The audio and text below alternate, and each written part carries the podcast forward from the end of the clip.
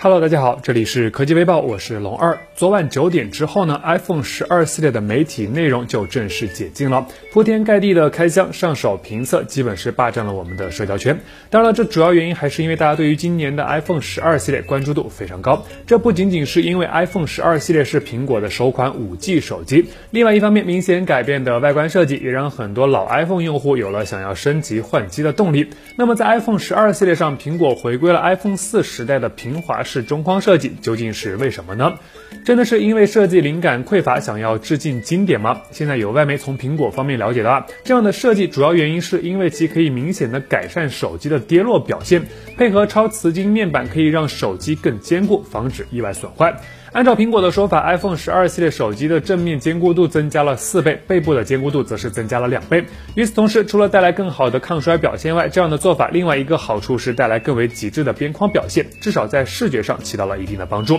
而且机身看起来也变得更加的轻薄。所以视频前方的你是更喜欢圆润的 iPhone 设计，还是 iPhone 十二系列这样硬朗的造型呢？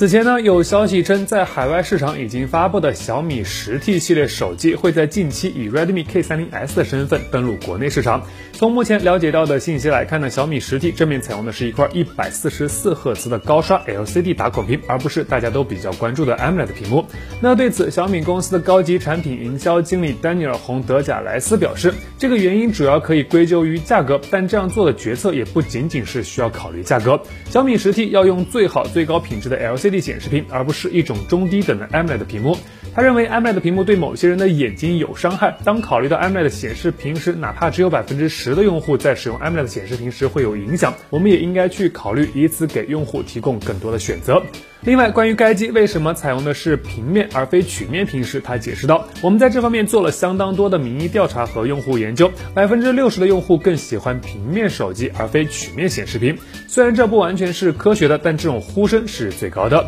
目前尚不清楚小米十 T 系列国行版，也就是 Redmi K30S 会在何时发布。对该机感兴趣的朋友呢，可以持续的关注一下。”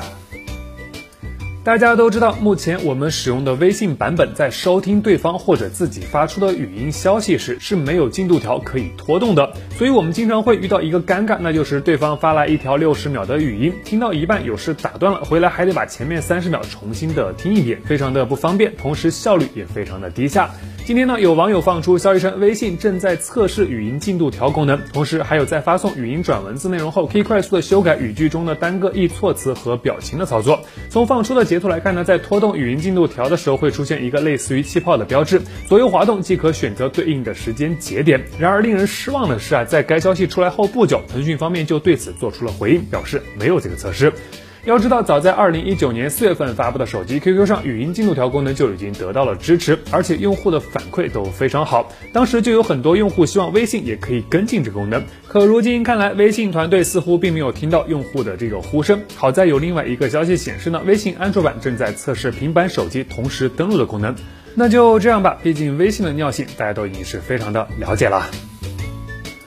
索尼的 ZV-1 相机已经发布有一段时间了，但该机此前仅提供了纯黑色的机身可供选择。对于爱美的小姐姐们来说呢，拿起来确实不够优雅。那针对这样的诉求啊，现在索尼就推出了一款采用纯白色设计的 ZV-1 相机，以此来满足女性消费者的需求。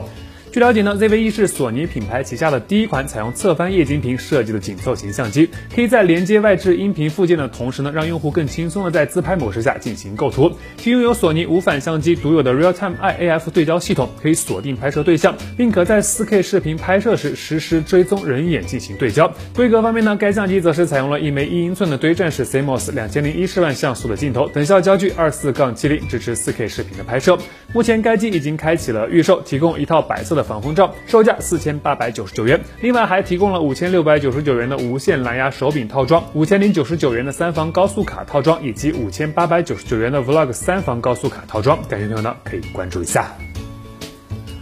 关于已经部分开售的 iPhone 十二系列新机，全新的 MagSafe 无线充电技术引起了不少用户的关注。在发布会上呢，苹果不仅给这个功能推出了专属的充电器，同时还提供了很多款的保护壳。最有意思的是，还有一款 MagSafe 钱包，用以放置银行卡和身份证等重要的卡片，当然少部分的现金也是可以塞进去的。那这款配件可以通过磁吸的方式吸附在手机的背部，携带起来确实非常的方便。不过呢，现在有网友发现，用户在使用这款 MagSafe 钱包的同时，MagSafe 无线充电器就会失效，也就是说，需要无线充电的时候，用户需要将这个钱包从手机上拿下来才能完成。虽然有点麻烦，但苹果可能是考虑到无线充电过程可能会对钱包里的卡片产生影响，甚至损坏。那有兴趣入手这款配件的朋友呢，可以提前的琢磨一下。另外，关于这项全新的 MagSafe 技术，有消息称苹果正在研究将其应用到汽车充电领域中，因此苹果还申请了一项名为带有被动对准机制的充电站专利，可以实现在车辆停下后立即开始充电。另外呢，苹果还提出了一种由小型机器人组成的充电系统设想，可以在汽车靠近接收器的地方举起充电元件，以此来实现无线充电。